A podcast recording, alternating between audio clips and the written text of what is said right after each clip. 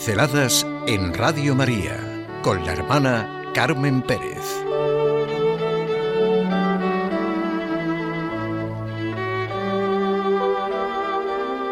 ¿Qué es una familia? Pero ¿qué es una familia desde Fabriz Azad? En el mejor sentido de la palabra, siento a Fabriz Azad como un provocador, como alguien que me sacude de mi rutina, que me ayuda a reconocer las realidades más necesarias para el ser humano, a ser consciente de los anhelos auténticos de mi corazón y de mi razón. Por eso no me ha extrañado la segunda parte del título de su libro ¿Qué es una familia? La trascendencia en paños menores y otras consideraciones ultrasexistas. Soy una seguidora suya que tuve el regalo de conocerle y saludarle en el duodécimo Congreso de Católicos y Vida Pública, arraigados en Cristo, firmes en la fe y en la misión en el que él intervino. Un provocador decía, ¿qué es una familia? La trascendencia en paños menores y otras consideraciones ultrasesistas. Y me viene inmediatamente recordar el primer libro que leí de él, La fe de los demonios o el ateísmo superado o tenga usted éxito en su muerte. Vayan pensando los títulos. ¿Cómo hablar de Dios hoy? Pero bueno, no sigo haciendo la lista de sus libros traducidos y editados por la editorial Nuevo Inicio. Para él es un hecho que la familia no puede ser el hogar cerrado, sino la institución anarquista por excelencia. Ojo que tiene un sentido muy positivo. Es anterior al Estado y a las ideologías. Claro, Dios creó al hombre, hombre y mujer, los creó como macho y hembra. La familia de la que habla, como él mismo dice en el prólogo, no tiene nada de ideal, no. Es la de la vida diaria. No es un remanso de paz, y si no llega del todo a confundirse con un campo de batalla, es porque lleva consigo un campo de labranza, que es lo que hay que hacer día a día, labrar respeto, amor, cariño, amistad, en el que por estar convertida en arado, la espada desgarra menos el suelo. Y si no se transforma en casa de locos, es porque está en el fundamento tanto de lo político como de lo religioso, tendría que estar en el fundamento de todo ese sentido auténtico de la familia y por consiguiente estar sin cesar, que es el problema, expuesta a todos los debates correspondientes.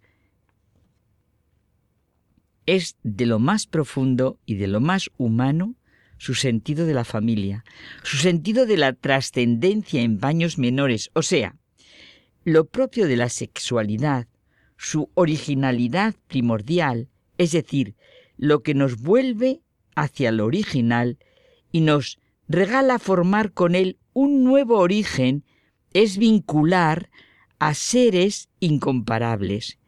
El hombre y la mujer poseen por igual la naturaleza humana y en eso son semejantes, pero cada uno de ellos la lleva a su perfección por caminos diferentes. Y en esa disimilitud que es lo más sorprendente, es donde se presenta después la igualdad. Es verdad, y desarrolla una separación en la unidad. Despliega una alteridad personal en la identidad de naturalezas.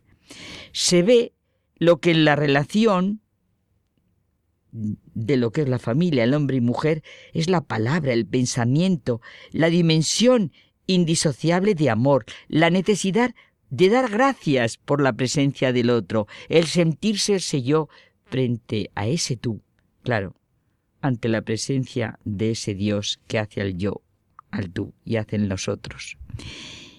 En cada uno de los capítulos nos abre un horizonte en el que nos parece ya podemos quedarnos para reconocer lo que realmente es la familia. Por ejemplo, en el de la tableta electrónica y la mesa familiar.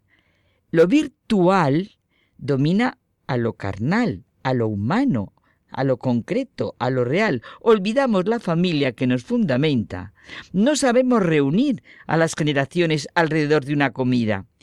¿Quién puede hoy heredar con alegría la vieja mesa de un bisabuelo? En lugar de eso, vamos a la tienda de Apple a agenciarnos la última tableta con obsolescencia programada, o sea, con la determinación de un producto que pronto es inútil, obsoleto, inservible.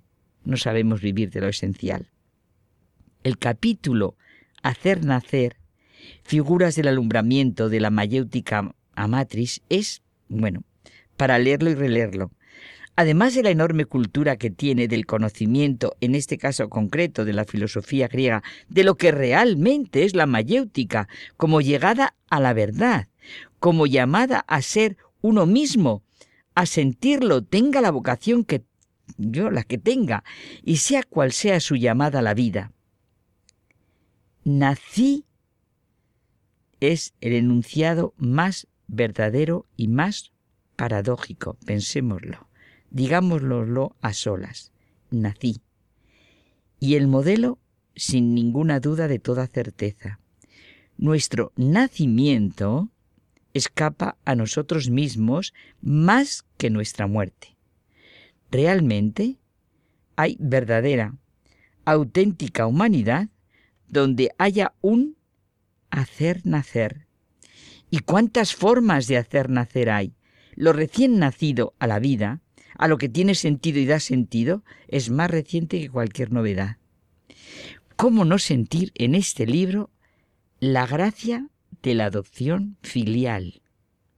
Nací, el hecho más cierto y seguro. ¿Hay algo más importante en la vida que haber nacido para ser hijos de Dios? Creados y redimidos por Él, creados por Dios, hechos enteramente por Él, y la redención nos da algo totalmente nuevo, impensable, incalculable, inmedible, la adopción divina. Podemos decir con toda nuestra condición humana, Padre nuestro como en un matrimonio los padres y los hijos juntos dicen Padre nuestro. Por eso recuerda el autor a Tomás de Aquino, en la adopción divina hay algo más que en la adopción humana. Dios, al adoptar a un hombre, lo hace capaz, por el don de la gracia, de percibir la herencia eterna. Vivir en familia de cara a una herencia eterna. En María, la nueva era, perdón, la nueva Eva, Sí, claro, la nueva era, pero la nueva Eva se ve lo que Dios quiere del hombre, de la familia cristiana, del ser humano.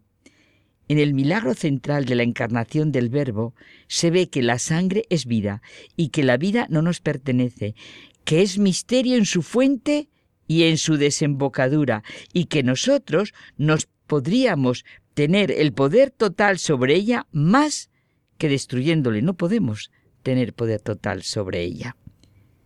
Como nos acaba Fabriz a imagen de Dios los creó, macho y hembra los creó. No podemos reducir el misterio. La providencia es más grande que nuestros programas. Y Cristo no nos pone como ejemplo la flor que crece en un invernadero, cerrado, dice él, sino el lirio de los campos. Realmente ¿Qué es una familia?